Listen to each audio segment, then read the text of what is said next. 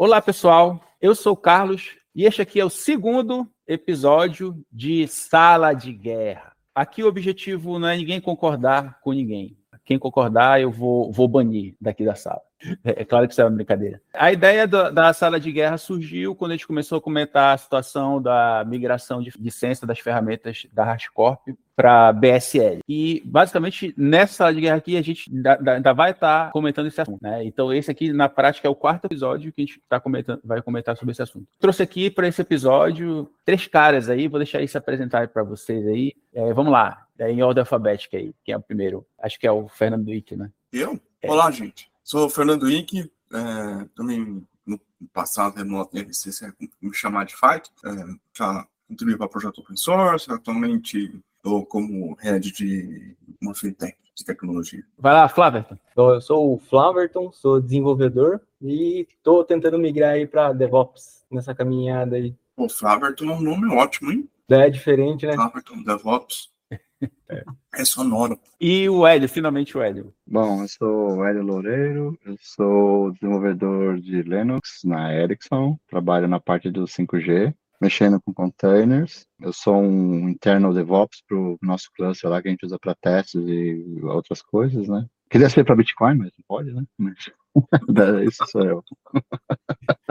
Beleza. Então, eu vou, vou, tentar fazer um resumo aqui rápido, porque a ideia desse, dessas nossas conversas é a gente tentar entender as situações que estão a ocorrer por conta dessa migração das licenças das ferramentas, é tentar enxergar os impactos e, e basicamente clarificar para quem acompanha o canal, para tentar entender a situação, entender os conceitos que estão ao redor e tentar iluminar as pessoas para ver se a gente se preocupa, se a gente deve ou não se preocupar com isso, o quanto que isso influencia de fato o, o nosso trabalho no dia a dia. Então, resumo vou, vou, tentar fazer um resumo da história de acordo com a visão da, daqui da, dos episódios da Sala de Guerra. A Rascorp mudou a licença da, das ferramentas dela para BSL e causou aquele primeiro impacto e susto na comunidade. Então, muito, muita gente começou a correr para as li, principais listas, lá para Hacker News, por exemplo, para tentar entender o que aconteceu e tentar entender qual o impacto à comunidade no geral, porque afinal de contas eles estão oficialmente deixando de ser open source, né? então, é, que era uma das mais grandes características e é, que, que ajudavam muito a comunidade a, ajudar a crescer e, melhorar as ferramentas do, da, no caso da Hashcorp, que, que são largamente usadas no, usadas no mercado. E o que acontece? No primeiro momento, todo mundo tentou olhar as, todas as ferramentas no geral, só que o, a primeira ferramenta que acabou virando o centro das atenções foi o Terraform. Todo mundo começou a olhar primeiro para o Terraform e, e basicamente o, o, que mais avançou for, foram alternativas, que na verdade só uma alternativa para o que é um fork do Terraform. Tudo bem, beleza beleza, a gente é, debateu muito isso, tem muitos canais na internet também comentando sobre isso, tentando entender a situação do Terraform, do fork do Terraform, na, na realidade, tentando ver para onde isso vai é, na comunidade. E acabou que, no final das contas, esse fork ganhou o nome chamado OpenTofu e ele foi, foi acabou, acabou sendo aceito pela Linux Foundation. Né? Isso, foi, isso aconteceu é, semana passada. Mas beleza. Só que uma coisa que a, as salas de guerras aqui estão notando é que, pô, é só isso? É só Terraform? E, e, e as outras ferramentas? E, e, quais são os impactos das, das, outras ferramentas? As outras ferramentas, elas têm concorrentes? As outras ferramentas, a gente vai fazer fork dessas outras ferramentas? Então, basicamente, basicamente começou a surgir esse, esse tipo de, de, esse questionamento, né? E basicamente a ideia desse vídeo é a gente explorar isso e explorar também outras questões que surgiram no meio do, do, dos debates desde quando houve a mudança de licença para cá. E é outra coisa que a gente vai abordar nesse vídeo aqui a gente começou falando sobre as ferramentas, falando sobre o Hashcorp, só que acaba que, para quem está acompanhando, a gente começa a se questionar, pô, mas qual é o papel do, do, open source hoje em dia nas nossas organizações? Como as organizações podem lidar com isso? Qual garantia que as organizações vão ter de trazer uma ferramenta que, que é open source ou não, ou algo parecido? Então, também essa é uma outra ideia, de, é outra coisa que a gente vai é, começar a lidar e vai conversar também aqui nesse vídeo. Então, a pergunta que faço para você é a seguinte: na ABSL é open source? Porque por exemplo, é, só falando para vocês um, um, argumento de quem diz que é open source. Porque, por exemplo, as ferramentas que são BSL, elas têm o código de, é, disponibilizado, né? Elas têm o código aberto, né? É, é, elas não são fechadas, não são, não são código fechado. Então, muita gente fala, ah, essas ferramentas são open source. Elas não são open source software, software mas elas são open source porque o código está lá aberto. Qual seria a forma correta de a gente ler isso? Então vamos lá, vou perguntar primeiro para o Hélio. Vamos lá, Hélio. Qual seria a forma correta de, de ler isso, sob o seu ponto de vista? Uh, nossa, tem várias leituras aí, não é uma pergunta fácil que responde sim, não. Primeiro, uh, as empresas hoje elas não podem se dar o luxo de usar software livre, né? Virou o que era uma vantagem competitiva, virou um establishment. Se você não começa com uma ferramenta dessa, você não tem dinheiro suficiente para se manter no mercado. Simples assim. Então, hoje não existe mais uma viabilidade sem. Todas as empresas dependem de software livre, é, ou open source, como é chamado vulgarmente. uh, agora, essa licença ela foi criada pelo MariaDB, e ela, desde o, que ela foi, o pessoal do MariaDB disse que ela era uma licença livre e foi considerada um livre porque ela não atende às quatro liberdades, mas eles colocaram a prova pela OSI, Open Source Initiative, e a OSI vetou, falou que não, não era uma licença livre. Então, ela não é uma licença livre ou open source, ela não é considerada. É, de ter seu código-fonte disponível, é, até aí o Minix também tinha código-fonte disponível e não era software livre, você tinha que comprar a licença e você não podia modificar aquele código, foi por isso que surgiu o Linux, que ele surgiu como um kernel que era modificável e estava sob GPL. Então isso nunca foi parâmetro de eu tenho acesso ao código, então eu, eu, eu posso, você pode, mas você não pode redistribuir, por exemplo. Você não pode relicenciar. É, então, assim, não, existe essa, essa dúvida se é ou não é. Isso não é. Pelas entidades que, que controlam ou têm um estatuto sobre o que é e não é, elas disseram não é. Então, assim, se a gente. A nossa opinião, a gente pode até ter uma certa opinião, mas o que eles classificaram não é. Eu acho que já falei pra caramba. Vou passar a bola para outro. Vai lá, Fique. É, acho que o Hélio tocou um ponto importante. Se você encontrar qualquer código que está por aí, se não tiver, que é, é, que é, não tiver descrito a licença, o direito autoral é de quem escreveu. E ele, se ele não está dizendo, você não pode fazer sair fazendo as coisas. O Richard começou lá o hack da, do drive da impressora assim. Só que ele, de certa forma, ele estava fazendo de maneira ilegal. E tem, até eu lembro muito do, das discussões que havia na, na, comunidade em torno do Debian, assim, software livre, open source, não discrimina quem é o usuário. Não importa. Se você for fazer uma pessoa ruim quiser criar uma bomba nuclear para explodir o planeta três vezes usando um software open source, um conjunto de softwares open source. Você pode. Nenhuma licença discrimina o que você está fazendo. Moralmente é, é outra coisa. Então, a ABC ela, ela tem um ponto que ela discrimina como é que você tem que usar e o que, que você pode fazer com ela. É, é esse o ponto que descaracteriza ela é, quando você compara com todas as outras licenças que estão aprovadas na Open Source Initiative, Initiative na Free Software Foundation, é, ou o Debian estabelece como Open é, Free Software. Então, tem. É, esse eu acho que é o grande ponto. Mas aí, tipo, é, é, é que nem as pessoas dizem, o código está lá, e aí? Qual, qual é a definição disso? Como é que chama isso? Qual, código...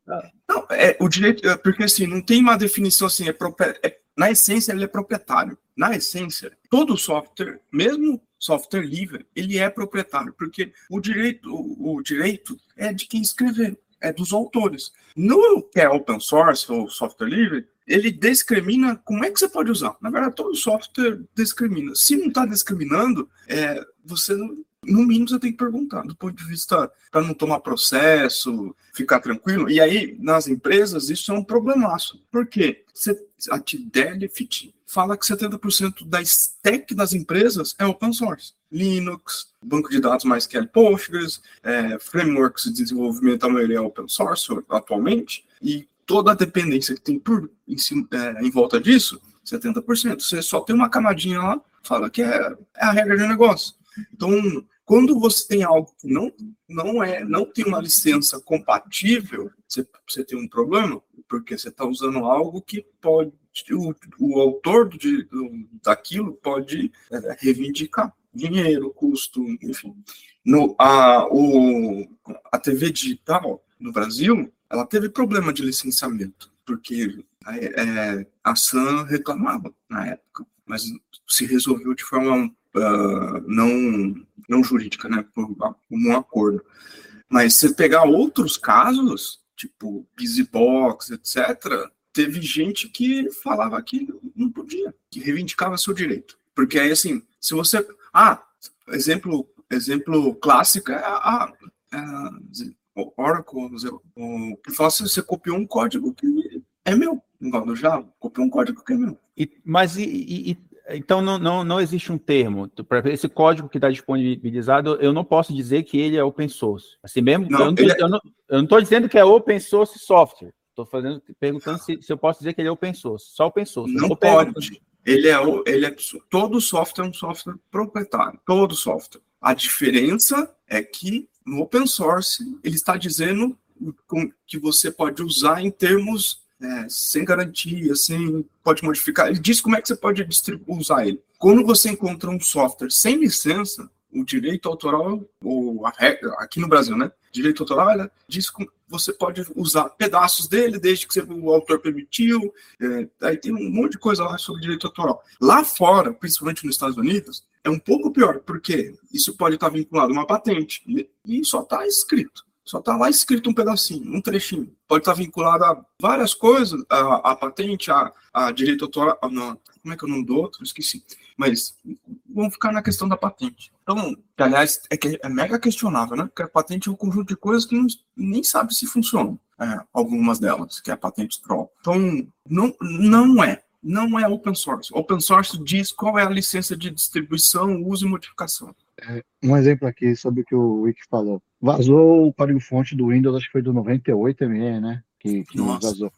Você não poderia achar esse código, botar uma licença e usar. Ele continua sendo proprietário. Você tem um fonte, mas não quer dizer que você possa mudar a licença, a licença é do dono. E teve um caso é, não sei se mudou muito a perspectiva, mas era 80% dos projetos do GitHub não tinham licença, o que significava que eles estavam disponíveis, mas eles eram códigos proprietários. Você não tinha permissão de uso. Eu não sei se fizeram uma campanha de conscientização para que as pessoas adotassem uma licença, e hoje, quando você cria um repo, ele recomenda já uma licença para você, ó, tentar essa, essa, essa. Então, não sei se a estatística mudou, mas se você não tem uma licença clara no, não só no código, tem que estar no repositório, dizendo que ali está sob essa licença, ele é um código proprietário. É, o GitHub até tem uma, ele tem uma página explicando sobre licença, né? Quando não tem o, a licença no código, como ele trata, né? Sim, ele tenta te encaminhar para que você adote uma licença, mas você não é obrigado. Então, se você não tem claramente no repositório uma licença, e você está copiando, pode ser um código de é, comandos de Terraform. Se ele não está sob uma licença, aquele código é proprietário. O dono pode descobrir que sua empresa está usando e te processar por violação de copyright. Uhum.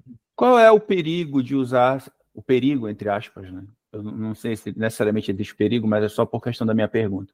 De eu utilizar uma, é, de eu, de eu utilizar uma ferramenta que tem a, a licença BSL e tem assim qual é o diferencial assim eu, eu poderia confiar numa ferramenta que é, que é BSL que tem uma fundação por trás ou que é... ou, ou tem que desconfiar só se tem uma empresa por trás BSL não existe fundação, né? BSL é só empresas que querem que tenha. É, o problema é você tomar um processo de copyright que pode afetar o produto, pode fechar a sua empresa. É, porque assim, é, isso não, você não começa a usar uma semana e descobre. Isso passam-se anos, você está usando a ferramenta, aí alguém comunica ao proprietário do código que você tem usado aquele código, aí você toma um processo de 10 anos usando o software do cara, aí vai falir a empresa. Então esse é um grande risco de você estar tá usando uma coisa assim. E o, uma empresa que usa software livre ou open source de uma forma mais séria, todas elas usam um, um scan e fazem um boom, bill of material, para você saber quais são as licenças que você está usando se você está dentro da lei para não ter um código proprietário sendo puxado dentro. Mas pequenas empresas e médias, elas não fazem isso, porque é um custo alto para elas. E elas vão só do, vamos ver o que dá, vamos ver. Que é mais ou menos você, em contraponto, você, uma empresa pequena e média, investir em, em pacote Office da Microsoft pirata. Vai dar certo? Uma semana, duas, vai. Passam-se 5, 10, 15 anos, um dia vão pegar. Aí... Essa analogia é perfeita. Não pode terminar, velho. É, é não, mas, mas, né? É isso aí mesmo. É, é, é, você usar um BSE, um Business Software License, não vai pegar na hora, mas uma hora pega. E na hora que pegar, você precisa pagar retroativo. Vai quebrar a tua empresa. Tem uma grandona, que inclusive comprou outra, que fazia uma, uma linguagem de programação super popular, que tem essa prática bem comum. bem comum, que não faz ainda por conveniência. É, mas ela já fez com os softwares dela. Então, não tem inocente nesse mercado. E indo para o extremo oposto, que, é, que, talvez a licença mais radical é a, é a, a Feros GPL, ela, em algumas empresas, é, não, eles não deixam entrar, por causa também representa um risco operacional para a empresa, por outro sentido, né? Se você tem 70% da segunda Delft, 70% da sua stack é open source, de tudo que você tem lá, se desses 30%, você tem algo, alguma coisa aqui dessa, desse processo que, é uma a, a, a GPL, em teoria, você, parte desses 30% você teria que publicar com, com a mesma licença. E aí, se sua regra de negócio está comprometida. Então, é, é, difícil, é um pouco difícil de lidar, não tem ninguém, só a empresa grande que lida com esse tipo, esse tipo de problema de bill, bill of materials, ou bom que o mercado vai, vai simplificar, mas não, não, não é um problema pequeno, porque é, é, o Hélio resumiu perfeitamente, assim, você está usando algo que você pode representar um risco para a empresa, não, não precisa ser hoje, amanhã, talvez depois de amanhã, só que ou, é, é, ou, ou, algo que pode, inclusive, fechar a empresa. É, eu vou falar mais uma coisa para complementar. Hoje a gente, os Estados Unidos começou a exigir o, o Bill of Material, que é a lista de software, dependências e licenças, né? A Europa está entrando agora com um anti-cyber, esqueci o nome, em que todo mundo que, mesmo fornecendo serviço, vai precisar fornecer a mesma coisa. Então, o tracking nisso vai começar a aumentar muito mais para todo mundo. O custo vai ter que, operacional vai aumentar para todas as empresas, mas todo mundo vai ter que gerar esse tipo de informação para quando fornecer serviço. Excelente. Vamos explorando um pouco mais isso. Imagina assim, as AIs, copilots de devs, e, que, e outras que estão relacionadas à segurança, que também estão tentando auxiliar o desenvolvedor na hora que está escrevendo código, ou revisando código e, e sugerindo código, elas usam repositórios públicos. Alguns, as primeiras versões, não se importavam com a licença. Então, a o que elas sugeriam eram licenças que, em teoria, ou donos que o repositório infringia alguma coisa se você usasse, né? Então, pegar o Flaverton aí, cara, o nome do Flaverton devia ser o nome de empresa. É, você, você pega um, um, um, código que o Flaverton criou, colocou lá no GitHub, o Hélio ou eu, que eu estou começando a escrever aqui, o, o, a ferramenta auxiliar de dev, ela vai lá e pum, sugere. Ele não percebeu, eu não percebi, mas se depois ele sei lá, um conhecido dele falou assim: oh, o Fernando Henrique copiou esse negócio aqui, ó. Tá, eu vi lá no seu código. Até eu explicar que foi um copilot, que não fez não sei o que, não sei o que, não sei o que, ele entrou com o processo. É, na verdade, você usar um assistente de código, ele não te isenta de violação de copyright. Na firma a gente não pode usar, porque uma das limitações desses uh, ferramentas de AI ela não consegue apresentar um código com a licença que veio junto. Isso é colocado para as empresas que ofereceram para a gente comprar, né? Tipo assim, enquanto seu código não vier junto com a licença de onde ele de origem, nós não podemos adequar e usar em nosso código interno. Isso pode causar problemas jurídicos, então a gente prefere não usar. E essa a questão da a BSL, depois de um tempo, ela vira open source, né? A da HashiCorp eu não sei quanto tempo é, mas... Na, a... Não é que ela vira, ela muda de licença, né? Aí ela Sim, vai para outra licença, aí nessa licença ela, é, ela obedece, mas enquanto ela tá BSL, ela não é. Não, sim, sim. No fato, o caso de usar, compensa para alguém usar depois que vira, faz essa troca de licença?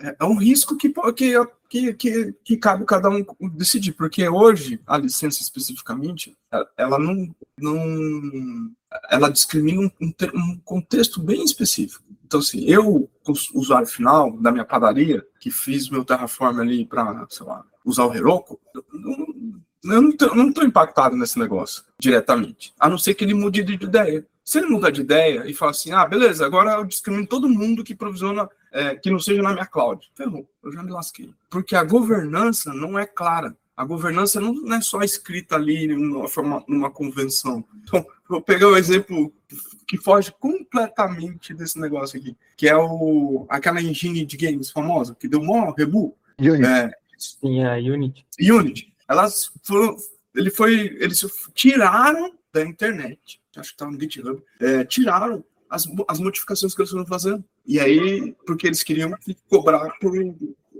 cada um que usa. Então, é esse tipo de problema que pode acontecer. E aí as empresas pequenininhas, que acho que da Unity é bem, bem exemplar, porque ela já está, ela mostra um exemplo claro do que pode acontecer. As empresas pequenas que forneciam jogos free, por exemplo, que você compra coisas dentro do jogo, que, que é, um, é um negócio que só vai rentabilizar ela lá na frente, essa, todas essas empresas iam fechar as portas, todas elas. Então, não estamos falando aí no mercado de estar pequeno, né, de mercado enorme, que tem um monte de gente empregada. É, mas porque a, a Unity mudou o negócio. E aí ele falou assim: se eu tenho que pagar por cada um que tem isso aqui instalado, fechou. Eu não consigo fechar as contas. Acabou o mercado. Quebrou a dela... se, se, eu não me engano, se eu não me engano, eles voltaram atrás de ontem para hoje, se eu não me engano. Eu estava vendo notícia. Não, eles estão mudando os termos, mas eles não voltaram totalmente não? atrás. Ah, tá, beleza, beleza. Eles, mas então, eles vão mudar o termo, mas vai ser uma coisa diferente do que eles propuseram. É porque o que eles propuseram é meio absurdo, né? Eles iam cobrar por instalação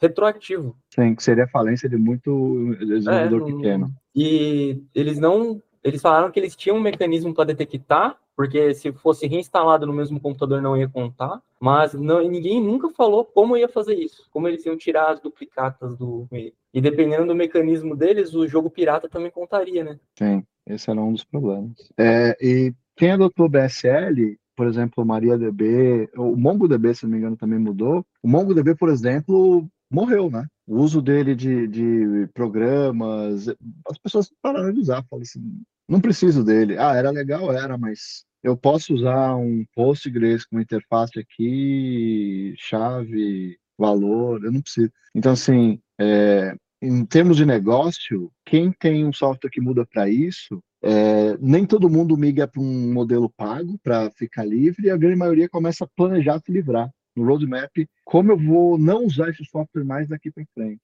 Então, o Terraform, mesmo que tivesse não tivesse sido o Open Full, eu imagino que, porque assim, você não precisa dele, né? Dá para você viver muito bem, tem, existem ferramentas que não precisam dele. Você pode se virar com Ansible, um monte de coisa aí que. Então, eu imagino que todo mundo que estava ali já começou um planejamento de como viver sem Terraform. Qual o próximo passo? Com o OpenTofu você consegue ter uma extensão do que era e manter aquela versão usando por um tempo, mas mesmo assim eu imagino que o, os danos tenham sido já grandes. E, e, e quem está usando muito forte vai começar uma certa migração para um lado de estabilidade. Vamos migrar para Ansible. Vamos usar Helm Chart e, e Ansible só e tentar minimizar o que a gente tem de Terraform para casos mais específicos. É, o, o, no caso do Terraform que eu mapeei, é, por exemplo, o pessoal da CNCF está tá, tá, tá investindo no crossplane, e porque eles querem fazer tudo em cima do Kubernetes, enfim. Mas o que é, é interessante. Sensacional, recomendo também. Não, é, inclusive, eu gosto. Inclusive, o post que ele falou, a versão 16 tem suporte muito melhor de JSON, então pode usar. Mas o, o, Caio, só uma observação para vocês, que, que foi levantado no último vídeo daqui do canal. O Caio, ele é embaixador da, da Rascorp, e parece que eles, eles fizeram, eles primeiro, pessoal da Rascorp fez um levantamento e parece que é menos de 1% das pessoas que são afetadas pela, pela aquela cláusula, a, viu, Fernando? Que aquela cláusula específica lá da BSL dele, que é, que é do, do, pessoal do, dos concorrentes lá que, que fazem as coisas em cima do, do, é, do Terraform. Né? Então, é menos de 1% dos usuários que é afetado e, e o, o, resto se enquadra na FAQ que está lá no, no, naquele post da Hashcorp. Né? Então, a FAQ, eu, eu deu, antes de entrar aqui no vídeo, eu dei uma olhada na FAQ deles lá, e eles dizem, né, eles deixam bem claro, não, quem utiliza os 99, alguma coisa por cento que utilizam de forma, é, de forma interna, de forma comum, não vão ser afetados pela, pela licença, né, pela parte, teoricamente, do, do, do da, das penalidades de concorrência. E só que, tipo, é, como, como eu falei no último vídeo, assim, a minha, a, a minha, a minha percepção, assim, baseado também no que eu vejo na, na, na, própria comunidade, nas redes sociais, é que tem muito mais gente preocupada do que esses menos de 1% aí. Porque tem, tem, tem a ver com outra coisa, assim. Quando você tem, se apega ao detalhe, quer dizer que tem que explicar coisa demais, quer dizer que você está entrando numa margem que não é, não é, não é conceitualmente aquilo que deveria ser. Então, espe especificamente quando você tem uma característica de open source, ou que o pessoal, nesse caso, vai chamar de open core, você tem um, ali estruturalmente a, a, o core dele, do, daquele conjunto de solução open source, e o resto pago, você tá, a gente está falando de um ecossistema que não é uma questão de ser usuário, é ele é um, ele é um usuário avançado perto de contribuidor ou co-criador, co-desenvolvedor. Então, lá atrás, no Linux, no Linux ainda estava ganhando espaço, o pessoal chamava isso de coopetição. Você compete e colabora. É, quando você tem uma stack, um, conjunto de solução que ela, ela é open source e mais de uma pessoa, um, uma empresa, pessoas escrevem coisas nele, desenvolvem em cima dele, a gente não está falando só uma questão de usuário, você está falando do, da equipe de fundação, você está falando de gente que cocria com você, desenvolve com você, e você está falando de usuários avançados e usuários comuns. Então, lá no Cross the Chasm, o, o, o 1% é a galera lá do início do, do, do, do, Chasm. É essa galera que é afetada, é essa galera que toma a decisão sobre que tecnologia eu vou usar. Que tecnologias é, é, são os influenciadores, é, são as pessoas que querem criar, que querem co-criar. Quando vai para uma fundação, que é o, caminho que eles estão fazendo agora, e não só esse, mas qualquer outro que tem uma fundação, você permite que pessoas e, e outras organizações trabalhem, criem junto, que tenham a mesma voz, uma voz ativa que a empresa fundamental. Tem uma relação de, de desapego e, e, e, e, abrir mão de comando e controle, porque a gente, a gente fala de governar. E aí é, é uma relação de ganha-ganha. É, quando você entra no detalhe, você não sabe quem está ganhando de verdade. Quer dizer, sabe Mas, quem propôs a regra. Você sabe quem propôs a regra. O outro que estava ganhando junto com você, que você estava compartilhando parte do, do seu capital, vai perder. Beleza, mas aí vai minha pergunta. Isso funciona na prática? Tipo assim, é, as, as curadorias, elas não são, não, não são enviesadas também? Se for uma questão de ditador benevolente, quer dizer, eu, empresa, sou responsável por aquele projeto, ué, é, eu posso mudar o meu, meu, meu prazer. É o caso do Unity. O Unity é, é muito exemplar sobre as consequências de uma, de uma decisão como essa que foi tomada. Com a Elastic, com o Open Source, etc., foi a mesma coisa. É, quando você vai para uma, uma entidade que tem uma política clara, clara de governança, que não necessariamente precisa ser uma fundação, mas tem claro qual é a governança, é, você não fica a mercê disso. Ou você tem licenças que, não, que você não consegue mudar. Exemplo, o Linux já, tem, já discutiu mudar para GPL v3. Não dá para mudar, porque você tem que pedir permissão para todo mundo que criou código. Você pode trocar licença. Quando você cria, é, contribui para um código open source e, e assina o termo da CLA, você está dizendo assim: estou abrindo mão do meu direito e cedendo todos os direitos ao, ao detentor do, do, projeto. E aí ele pode fazer esse tipo de, de decisão que, que a gente está discutindo aqui de consequência. É, quando você vai para uma, entidade que tem uma boa governança, você, é, as, dependendo dela, você tem que fazer a, a doação do, do, seu direito, mas pelo menos você sabe que tem uma governança. Pronto, quebrei o negócio. É, eu, eu, diria que assim, quando você tem uma fundação, é mais ou menos o que você tem da Linux Foundation. É, você tem várias empresas que têm é, pagam para ser membros, têm direito a voto, mas isso não necessariamente lidera o caminho do desenvolvimento do kernel. Mas você tem, por exemplo, uma empresa cuidando de uma parte que para ela é interessante. Por exemplo, a Microsoft cuidava da parte que o Linux funcionava bem com Hyper-V. Ela tem interesse em corrigir o USB? Não. Então ela, ela, ela não, não muda a direção do software, porque, mas a parte que interessa para ela, ela investe com pessoas programando aquela parte. Ela corrigiu a parte do VFAT, por quê? Porque a Microsoft ela não ganha dinheiro com o código do VFAT, mas ela ganha com a patente do uso do VFAT. Então, todo mundo que tem todo celular Android, por usar VFAT, para não ter o risco, paga um fizinho para a Microsoft. Então, ela ganha uma bala de dinheiro com um Android, só com a patente que ela tem. Então, para ela é interessante que melhore aquele, aquele software, que as pessoas usem, seja cada vez melhor.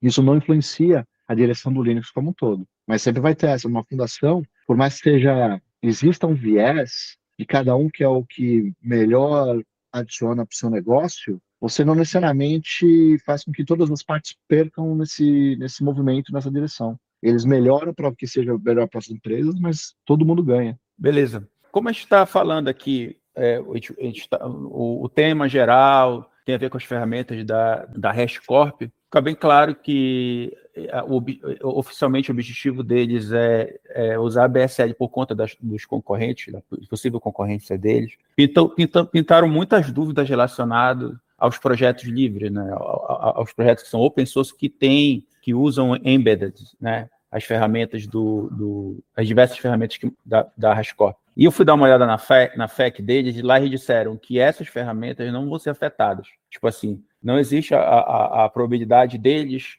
processarem essas, essas ferramentas, ou no caso, por exemplo, a CNCF, que tem ferramentas que usa embedded, embedded outras ferramentas da, da porque a proposta dessas ferramentas é elas serem open source. Então, como, como são open source, elas teoricamente não são concorrentes. Só que lá no final da FAQ, a última pergunta da FAQ de dúvidas sobre a mudança de, de BSL, eles deixam bem claro que não, não tem nada que garanta que daqui a, sei lá, 20 anos, a, a 10 anos, eles não possam vir a, a mudar o que é que eles considerem concorrência. Vocês, vocês enxergam? É, Flávio, também, por favor, dá, dá tua opinião também, tá meio quieto. Também a gente está do lado de dois monstros aqui, a gente fica, é, fica até meio a gente fica assustado, né?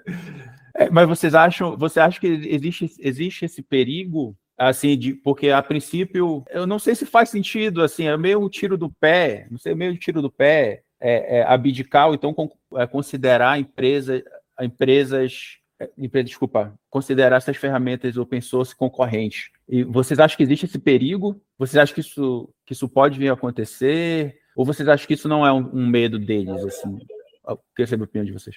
Por mais que não seja um medo, só. O medo da Hashcop. Sim, por, por mais que não seja um medo dos projetos que usam, a esperança tá lá no asterisco embaixo, né? Então é meio perigoso. é complicado, tá, tá lá. É tipo assim, você tá numa sala trancado com uma cobrinha ali, o negocinho tá ali. Você não sabe a hora que vai morder, se não vai, é meio complicado. E da CNCF, o que eles mais usam é o HCL, o embedded de HCL. É pelo menos os graduados, né, os projetos graduados. Para de outros é o Vault, é, Hook, se eu não me engano, aquele de storage do Kubernetes, controlador lá. Ele usa o embedded do Vault, mas é um client, né? Então a, Aí eu não sei como é que funciona, mas em teoria não deveria ser ter essa coisa, que é só um cliente para acesso, né? Para secret, de dentro de um, do. Então, no, nos graduados são, só, é, mais, são mais esses. É, o OPA, tem, tem, o OPA te... também tem o OPA, que é o Open Policy, esse. Nossa. Peraí, que eu anotei que é o OPA.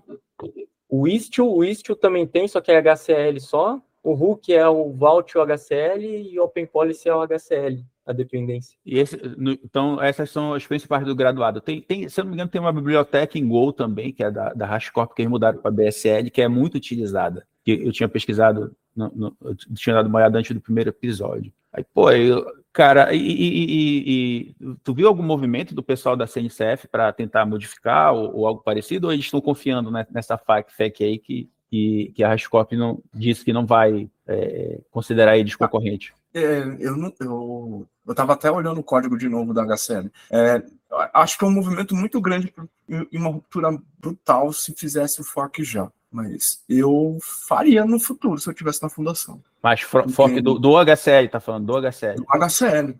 Do HCL. É, eu tava com, eu tô com o site do, do OpenTofu aberto, eles falam que o motor por trás não é o HCL. É, eles, eles, chamam de outra coisa, ó.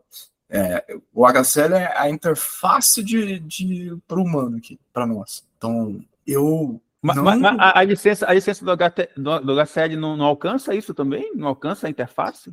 É que a HCL hoje é, é Mozilla, né? A licença. Ah, mas não existe, a, não existe, não existe esse, esse, esse, essa probabilidade de eles mudarem para a DSL. Existe. É que você tem que separar o que é especificação e da biblioteca. A, a especificação, a especificação. Nossa, nós vamos entrar num negócio aqui complicado. Mas a, a especificação ela diz como é que tem que funcionar a biblioteca. Se você implementar exatamente igual um código proprietário, um código sem licença open source, que está lá jogado sem licença nenhuma, o, o, autor ele pode processar por, por problema de propriedade intelectual. É, porque você está copiando a, a, as classes, os métodos, as funções de, uma, de algo que, que ele não disse como é que você tem que usar. É, a especificação, ela, você pode implementar diferente. Você pode implementar usando, sei lá, JavaScript. Você não está copiando exatamente como é que está HCL em Go. Você está implementando em JavaScript. É impossível não é impossível, né? É muito difícil replicar os métodos, todas as coisas que estão lá do mesmo jeito. É... Olha, o, o, cuidado que o Hélio está em cima de ti aqui na minha tela, ele está aqui em cima. E ele pode tomar como desafio e fazer. Eu, eu acredito que ele é. consiga fazer, chegar perto. Na, na, rinha, na rinha de back-end lá, fizeram script. É. é um código até interessante. É. Mas na, tem, hoje ele não representa risco, mas eu, eu, como responsável de um projeto grande como esse, de, de fundação, eu estaria pensando nisso de verdade, como um, um dos caminhos. Então, o que o é, Fernando é... falou é igual o que fizeram com o S3, né? Usam a especificação, mas não usam a implementação. Né? Isso, mas você só tem uma API, você não sabe o que está rodando dentro, né? né? O... Esse foi um dos motivos que o projeto GNU, quando implementou o Core Utils, eles né, adicionaram a opção de menos menos comando, que o Unix da Sun, que era um dos mais usados dos outros, eles usavam menos parâmetro. Então, como eles implementaram do zero e para ter certeza que eles não tomariam um processo por é, violação de copyright, eles implementaram a opção com menos menos long. Isso é interessante, né? Ah, isso é incrível. Eu nem, nossa, nem lembrava mais. É, então, e aí falou o seguinte: essa, essa mudança deles, veja bem, eles uma coisa é o software e a liberdade de uso desse software, outra coisa é ganho empresarial. Quando eles mudaram para o BSL, eles não tinham intenção nenhuma de, de dar um retorno. Que seria, imagina o impacto seria se o Linus Torvalds decide que o Git tem que dar um retorno para ele e vai para a BSL. Imagina o impacto que teria no mundo e todo mundo que está ganhando. Assim, ah, o GitHub e o GitLab estão ganhando dinheiro. Por que, que eu não estou ganhando? Eu também quero ganhar. Então, vou mudar para BS. Imagina, então, assim, seria a pessoa tirar o foco do, do, do software e migrar o foco para o eu quero fazer dinheiro, eu quero fazer dinheiro. Então, não tem, não existe uma discussão de que eles fizeram isso para melhorar a liberdade ou, ou pagar o, o, time que mantinha. Não, não tem, porque se o problema fosse pagamento, eles podiam ter mudado para a fundação muito tempo atrás. Então, o foco é o quê? Eu quero tirar dinheiro dos outros. Então, eu acho, por isso que eu falei assim, o que eles fizeram não vai ter volta e quem está usando, todo mundo deve estar tá com um plano B de não usar mais. Ou a gente não usa Terraform, quer dizer, não vamos usar Terraform no longo prazo, a gente pode até continuar no, no médio, curto e médio, mesmo que não seja dos tal 1% afetado, porque essa métrica, quem pro, pro, é, deu a métrica para a gente foram eles. A gente não sabe se a métrica é verdadeira. É verdade, tem isso. É 1%. Mas você tem certeza que é 1%? Porque pela, pelo tipo de ruído que está ouvindo, é muito mais. Não, não, mas é só um, Cara, pode não ser verdade. É, eu, eu, não, eu não vou falar de métrica, mas para vocês terem ideia, o ruído é tão grande, é tão grande, que o outro vídeo que eu gravei, só, só tá, tem a hashtag OpenTofu, assim, eu, eu, nunca alcancei, nunca tive o mesmo alcance que eu tive nesse vídeo, cara. É, é cinco vezes mais. E tá, o vídeo tava um dia, cinco vezes mais que, que o vídeo que eu tive mais alcance aqui. Então, então tem muita gente interessada nesse assunto, cara.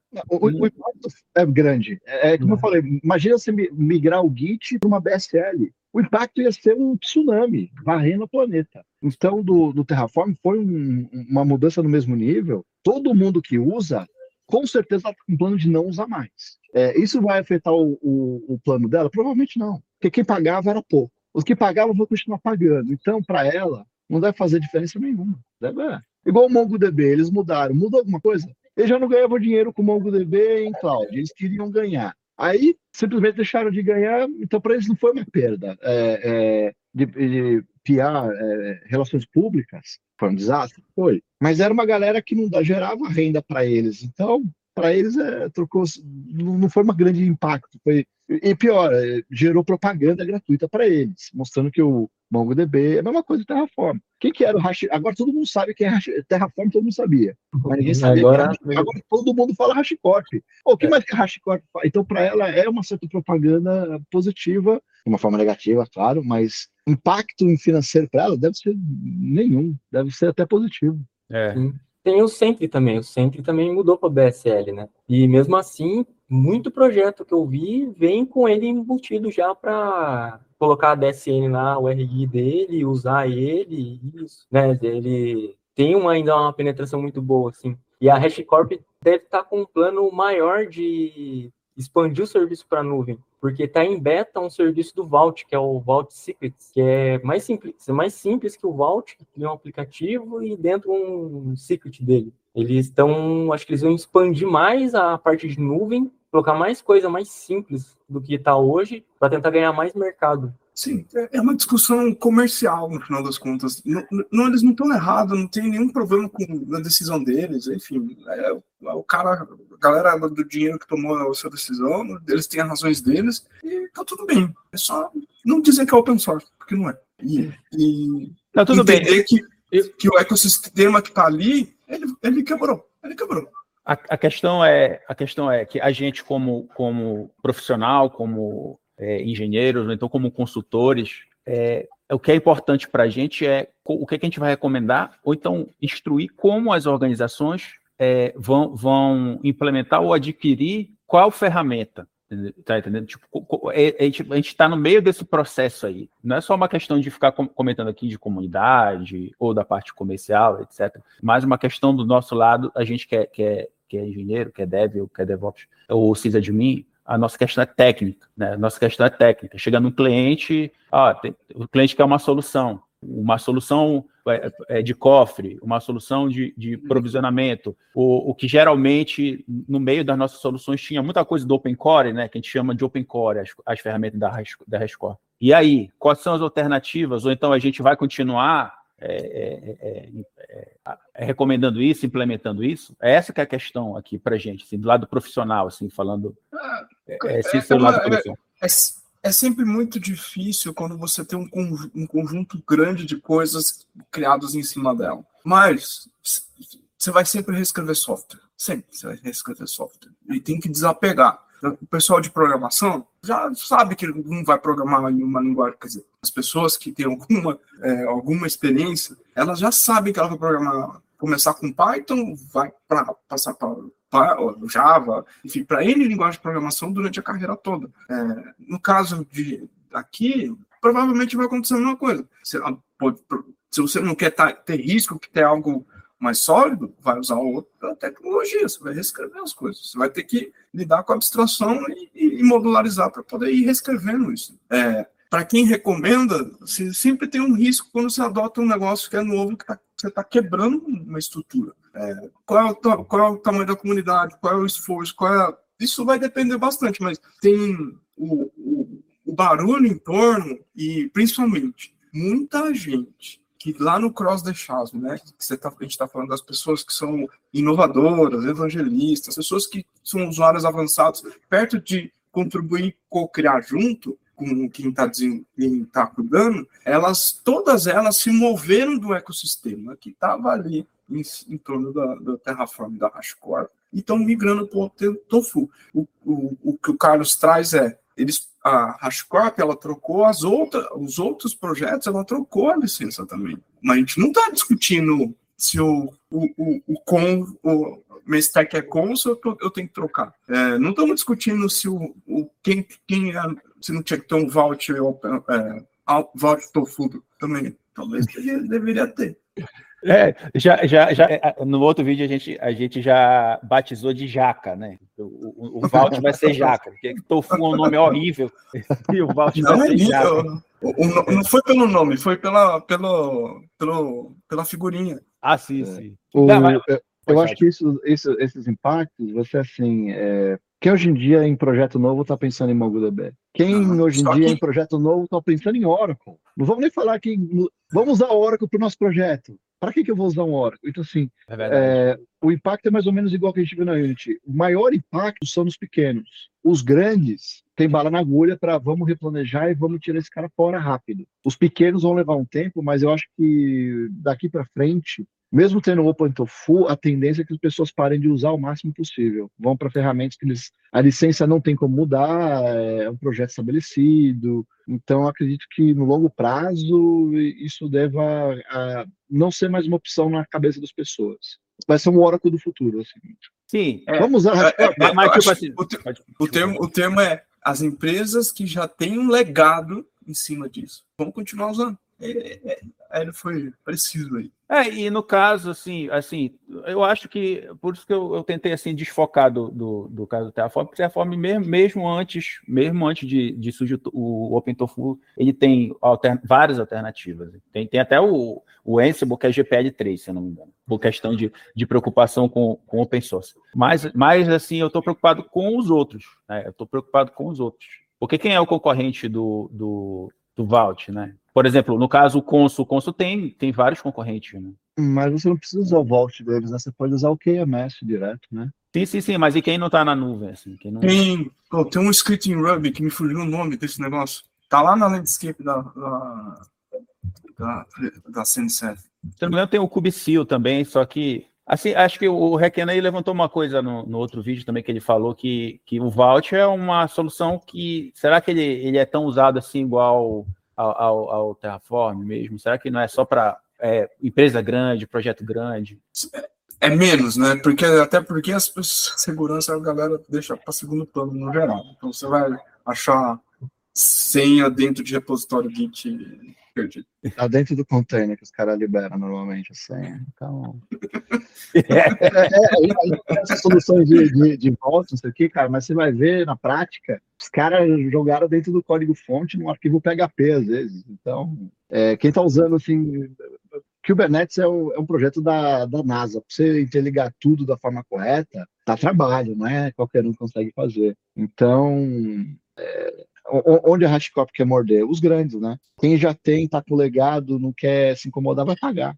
É, o, o, quando, quando é, surgiu, quando saiu o announcement do OpenTofu, tá, eu tava no chat com, com o Fica, eu até falei para ele, falei, cara, tu tem que fazer esse tipo de pergunta, é, eu tenho que, no vídeo, tem que fazer, isso no vídeo. E a pergunta que ele fez foi o seguinte, será que a HashiCorp vai se transformar numa nova Docker? Tipo, vai, vai, vai continuar vivendo é, à margem, assim, é, eu gostei também da analogia do Hélio, né? Será que vai ser uma Oracle? Mas eu, acho, eu até considero que a Oracle é bem. É, é, é tem, tem, sua presença, né? Tem, não, não tá tão, tão escanteada. Não, então, tem. Você precisa achar quem usa, né? Sim, sim. mais usa.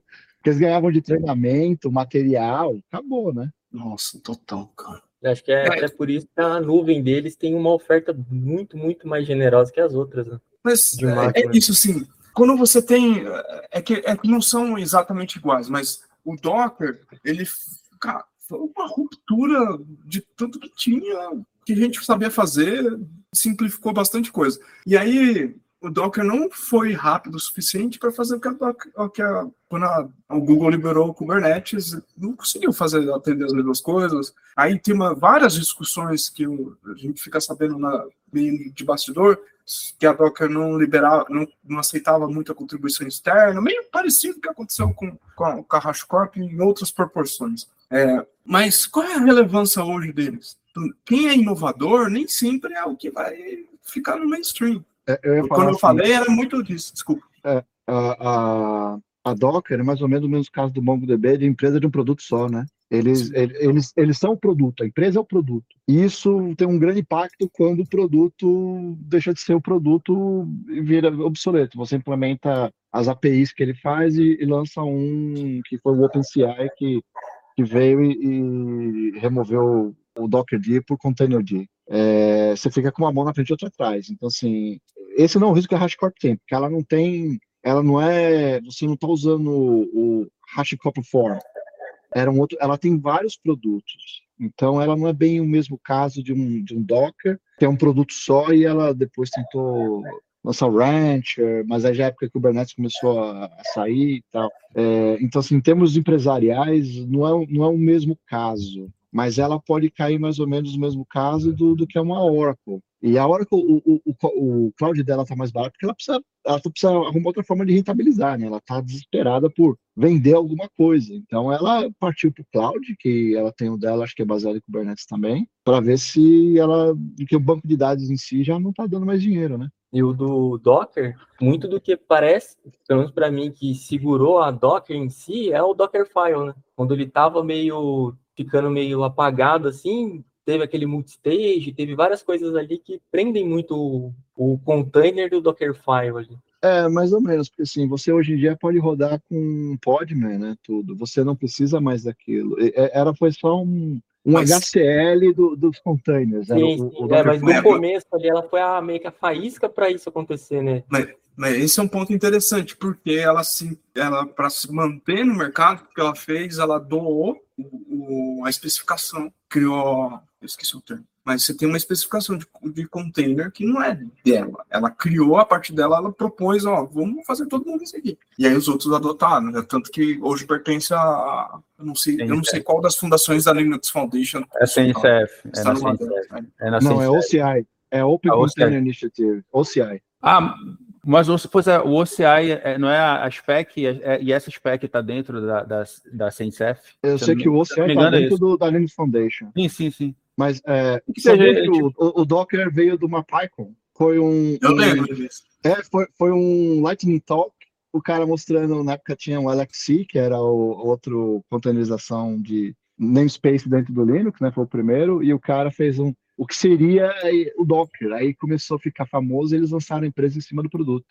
Se eu não me, se não me engano, foi uma conferência Python, não foi um PyCon da vida, não foi? Foi Python US. É. E era escrito em Python.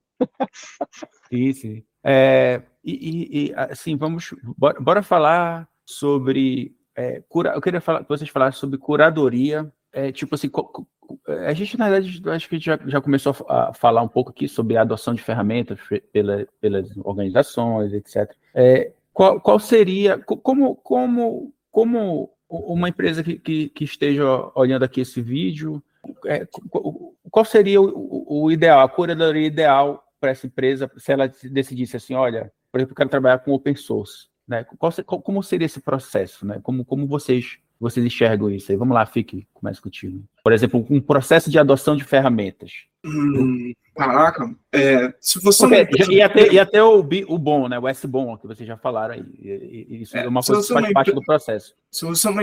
Então, vou pegar o exemplo quando eu fui CTO de uma startup, estava criando tudo do zero. O que, que eu, eu, eu decidi ali? Falei assim: olha, eu vou olhar para que é que tem fundação. Então, se, meus, 30, meus 30% lá, olhando para o negócio da Fidelity, que é eu vou olhar, o que, que eu olhei? Eu falei assim, putz, eu vou olhar para uma stack que está numa fundação. Então, vou olhar para Python, vou olhar, na época, olhei para Django, olhei Postgres, que é exceção, que não tem uma fundação por trás. É, vou olhar para Kubernetes, que está no CNCF, então a gente vai criar stack em cima disso. É, então, se você, se você quer liderar, tá, vai, vai liderar esse tipo de iniciativa, ou você que tem opinião, consegue opinar sobre esse tipo de coisa, olha para uma para stack em cima de fundações no geral. Isso, linguagem de programação e, e frameworks e, e, etc. Você que é maior do que uma empresa que está ali de pequeno para médio porte, cara, vocês têm que ter um escritório de open source. Porque não é só o SBOM, ele não é só, não é só sobre ele especificamente, é sobre outras coisas que costumam acontecer. Do tipo, estou, estou com um problema aqui, o, o upstream, o mantenedor, não, não olhou para o meu PR. Eu vou lá, e, quer dizer, não, não está no backlog lá, não tem nicho, não tem nada. Eu vou reportar, eu sei resolver. Pum, resolvi. Fiz um fork, resolvi, tá aqui dentro. Vou mandar o PR. Você mandar o PR para ele, tem, tem várias coisas que precisa, precisa ter certeza. Qual a licença, se você vai ceder direito autoral, qual é a política da empresa. É, e aí, se, no Brasil não tem empresa, tem, acho que se não me engano, três empresas no Brasil que tem escritório de open source que olha, não é só a questão de quem consome. Se eu vou produzir também, eu, eu preciso estar alinhado com, com os stakeholders da empresa, com os executivos da empresa, com o jurídico da empresa, etc. Então, são, é, são duas vias, porque o legal de open source é que você contribui. Você vai lá, puta, não estou entendendo, esse negócio não está funcionando, vou olhar o código do cara que criou esse negócio. É, se eu sei resolver, vou resolver esse negócio, vou mandar o código para ele. Mas tem aspectos legais quando vai fazer esse tipo de coisa. Então, não é só receber. Também, quando vai enviar, precisa se preocupar. É, aí, só dá para falar mais quatro horas só de, do, do, processo de, de retroalimentação de um, de um ecossistema. É, mas pensa primeiro em fundação ou coisas que já tem um processo de governança claro. Eu não tenho certeza se tem, é, mas que tem um processo de governança claro. Se não tem, precisa olhar com um pouco de cuidado se você vai manter essa stack rodando em cima daquela linguagem, daquele framework, daquele banco de dados. É, acho que o Wiki falou tudo, sim, porque Nós não estamos falando aqui de software ou de DevOps, isso é governança. Então, a, como começa a empresa? A empresa começa fazendo, fazendo o que dá dinheiro. Aí ela precisa, em algum momento, implementar alguma governança para ter controle do que ela está fazendo. Então, ela começa sempre com. tem graus de maturidade da governança. Grau zero, você, você olha onde você está. Grau um, começa a gerar controle e documentação. Grau, e assim você vai aumentando. Então, dentro da governança, em um certo momento, você precisa ter controle do seu meio de produção, para que isso não gere é, uma perda em longo prazo. Mas isso não são empresas pequenas, né? É quando a empresa passa de média para grande. Até média, você. O que estiver funcionando tá bom, né? Ah, faz aí. Quando você passa a ter um tamanho de média para grande, você normalmente já tem um CTO. O CTO é o cara que vai meio que apontar: vamos para essa ferramenta, vamos para essa direção, é vamos fazer isso, não vamos fazer isso aqui, essa licença é boa. E como o que falou, você acaba tendo um, um, uma área que controla open source na empresa. Como que a gente está adotando, o que, que é permissivo, o que, que não é.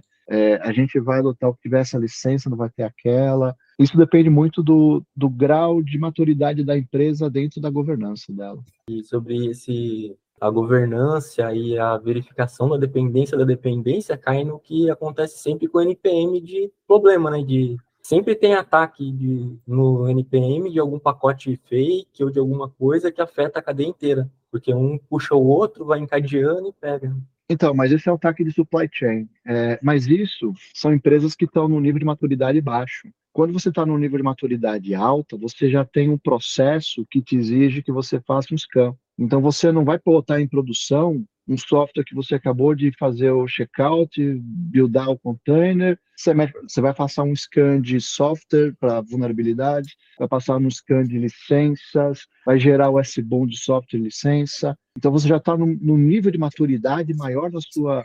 Porque isso não é o meu time. Eu não sinto que o meu time fala assim, bom, isso é exigido pela empresa dentro dos processos de empresa. Então, é, um, é dentro da, da, governança da empresa, já a empresa está numa maturidade mais alta de governança. É, e eu, eu vou um pouco além. É, assim, você que é cara que é sênior, não importa se você é DevOps, SRE, desenvolvedor, segurança. Ninja, ninja, ninja. Ninja, o que for pedreiro digital, é, não importa. E ama o engineer, e ama o engineer. Nossa senhora. É, não, não importa. Esse é o tipo de coisa que diferencia você do resto. É como, até no outro dia, como é que não sabe DNS? Como é que você não sabe, cara de infraestrutura não sabe como é que funciona uma terminação TLS? É, tem que saber. Esse é o tipo de coisa que tem que saber, porque gera consequências. E, e, e quando você aqui, monta uma arquitetura de, do ciclo de desenvolvimento de software, não importa a cadeira, você já tem que pensar nesse tipo de coisa. Não, é, não dá para assim, ah, eu fiz porque era mais rápido. É, você está sendo só um programador de braço curto, ou DevOps de braço curto. É, é igual o caso da Volkswagen, a fraude do, do catalisador lá de emissão de poluentes. Que os caras vieram dizer que a culpa era do engenheiro. Não tem como. Pela, pela, pela, governança da empresa, você sabe que esse tipo de decisão não é do cara que está lá e fez a implementação, isso vem de cima. É por isso que o CEO e o CTO foram iniciados. Acho que foi o CTO, não, foi o CFO foi iniciado também. Porque essa ordem vem de cima. Não é o cara que implementa que é culpado, o cara implementa o que foi mandado implementar. Não tem como você vir dizer, ah, eu não sabia. Isso é dentro da governança da empresa. Ou como o caso do 737-800 é, Max. É. Também. Também. É, essa questão de governança é importante a pessoa é, criar os controles ao redor do, das ferramentas que ela vai. A pessoa, desculpa, a organização. Criar os controles ao redor, desculpa, da licença que, que, que vai estar atrelada à ferramenta ou ao software que ele, que ele vai adquirir para colocar dentro da, da, stack dele, da stack dele. Então, tipo, só para deixar bem claro, assim, ah, eu vou trabalhar com software proprietário. É, ah, é errado trabalhar com software proprietário? Não, não é errado. Você quer trabalhar, você viu uma necessidade ou tem um motivo para trabalhar com ele, beleza, vou trabalhar, mas tem que criar os controles ao redor e tem que saber quais são os limites desse software proprietário, como ele pode te prejudicar ou não. Então, da mesma... É, você vai trabalhar com Oracle, você tem que saber quantas CPUs você vai usar, porque a licença é baseada em número de CPUs. Então você não pode lançar, então você tem que ter um certo controle do, do uso, não importa a versão do software, mesmo sendo o software um software livre, licença, você precisa ter um controle do que você está fazendo. Você não pode, ainda mais se você ou fornece um serviço em cima disso, porque isso pode afetar, se for um ataque de chain, afetar seus usuários, ou se você vende isso. Então, qualquer desses casos, você precisa ter um, um bom controle para evitar. Imagina você, o teu serviço é não sendo a Microsoft, porque a Microsoft agora acabou de perder os dados de 8 terabytes de dados, né? Mas imagina você uma empresa que seus dados vazam 8 terabytes de seus usuários. Você vai à falência. Nossa, vai à falência. Sim, sim. É, mas eu estou falando isso basicamente assim, voltando para o nosso assunto principal, para tipo assim, para o pessoal não pensar que ah, está demonizando, eu estou demonizando a Hashcorp ou as, ou as é, é, ferramentas da Hashcorp. Só tem que, tipo assim, tem que ficar bem claro que a licença que vocês, que vocês estão usando e que vocês estão usando é, é, produto da Hashcorp, que é BSL, você, é, é, mais seguro você se tornar cliente deles cliente desde do que eu vou, aqui adquirir, é, considerando que isso aqui é open source ou algo parecido. A ideia aqui é vocês terem o um controle em cima da licença do, do, do, da ferramenta que vocês estão adquirindo e, e, e, estudando bem, principalmente passando com o jurídico de vocês aí, é, essas licenças e, e, como o Flaver, Flaverton falou, tem que tomar cuidado com os asteriscos que estão lá. Assim, nesse caso específico da BSL. É, e é isso. Bem, chegamos aqui à, à nossa reta final e eu vou deixar aqui é, aberto vocês para vocês fazerem considerações finais de, de vocês relacionadas a esse assunto e comentário que vocês acham que ficou faltando conversar aqui. Agora, dessa vez, em ordem alfabética, por favor. Vamos lá, primeiro o, o FIC. É, eu acho que não, esse é o tipo de ele é, é, um, é, um, tipo de coisa que a maioria não presta atenção, mas é, tem muito a ver com como é que você planeja, planeja um, um, uma infraestrutura, um desenvolvimento de software, ou uma stack, porque você não faz isso isolado, né? Você, você tem, tem a ver com outras coisas. É, pensa um pouco mais, planeja um pouco mais, monta uma arquitetura que considera essas coisas. É, é como o FinOps, assim. FinOps, no final das contas, ela, ela nasce porque a gente não sabe fazer capacity plan. É, na essência é isso. Então, do mesmo jeito, é se a gente, se você só sai codando, fazendo, você só sai montando a infraestrutura, o pipeline, por fazer para entregar rápido e achando que a experiência do desenvolvedor está resolvida, você está errado. Tem que olhar para um conjunto de coisas, porque nada disso é sozinho, nada disso é, é não tem interdependência. Complexidade é esse negócio todo aí que a gente está falando. Se você é uma pessoa que não tem tanta senioridade, tudo bem, vai procurar quem conhece, mas se você já é tá numa cadeira de sênior ou se considera sênior para cima, esse é o tipo de coisa que distingue as pessoas de alta experiência, com alta densidade, com, com alta capacidade do resto. Vai lá, Flávio.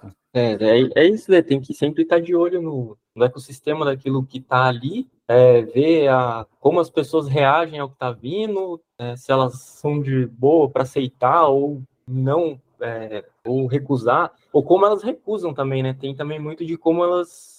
O sistema do que você está usando, está usando, precisa de algo, a pessoa recusa, não explica, não dá, assim. Tem muito disso de do cara ser. não ser o benevolente, né? Tipo, de digitar o que quer ali, não aceitar nem nada, mas está disposto a te explicar o que ele quer para você inserir ali. Acho que é muito disso também. Que, que nem aquele lance de troca de licença, às vezes a pessoa ali, a sua, pode não se adequar, mas a pessoa aceita a troca para receber alguma contribuição ou para alguma extensão ali de trabalho dos dois. Vai lá, Não, sou eu o último, então. É, acho que foi isso que o pessoal falou, não tem muito o que acrescentar mais. É, claro, se você tem, vai fazer uma coisa pequena, um POC, acho que é até válido, né? Mas é, com longo prazo você precisa ter uma certa governança do que você está fazendo e um melhor controle, porque isso pode voltar contra você no futuro, né? Então, depende muito da organização. Claro, se você está numa organização pequena, uma empresa pequena e não tem, é, aí fica mais difícil de, de, você considerar isso, né? Mas é, você quer fazer futuro na tua empresa? Fala com o teu gerente, fala assim, ah, eu estou vendo, eu acho que a gente deveria ter uma governança aqui e fazer isso, isso e isso. Ele já vai olhar para você com outros olhos. Beleza. E agora eu queria saber de vocês do que vocês estão lendo. É, é, isso, isso aqui não é a sessão, de engenharia, está tudo junto no mesmo, no mesmo comentário para vocês falar as coisas técnicas e as coisas pessoais que vocês estão lendo de, de livro pessoal, ou então de estou assistindo uma série, estou assistindo algum filme. Vamos lá, de novo em ordem alfabética. Vou esperar o Fique sentar ali, que está em pé. Vai lá, Fique. Tô lendo isso aqui, Fit for Purpose, do David Anderson. É, é uma forma de medir coisas, qualidade do que você está fazendo, ou principalmente para produto, é, sem ser NPS, porque NPS é, não é uma métrica muito precisa sobre se você está indo na direção certa, se você está desenvolvendo algo. Vai lá, Flávio.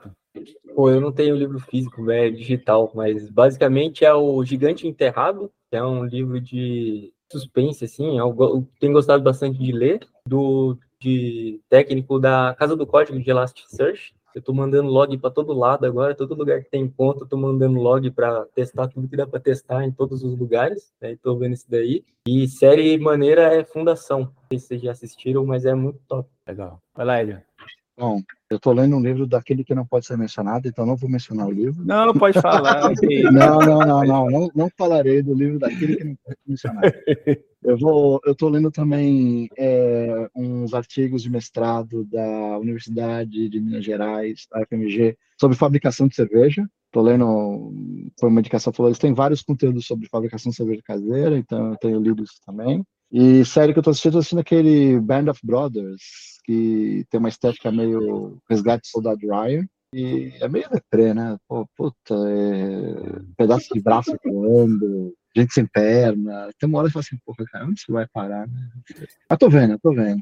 Beleza. Eu, eu tô lendo Learn eBPF, da Liz Rice, que é lá do, lá do pessoal da ISO Valent.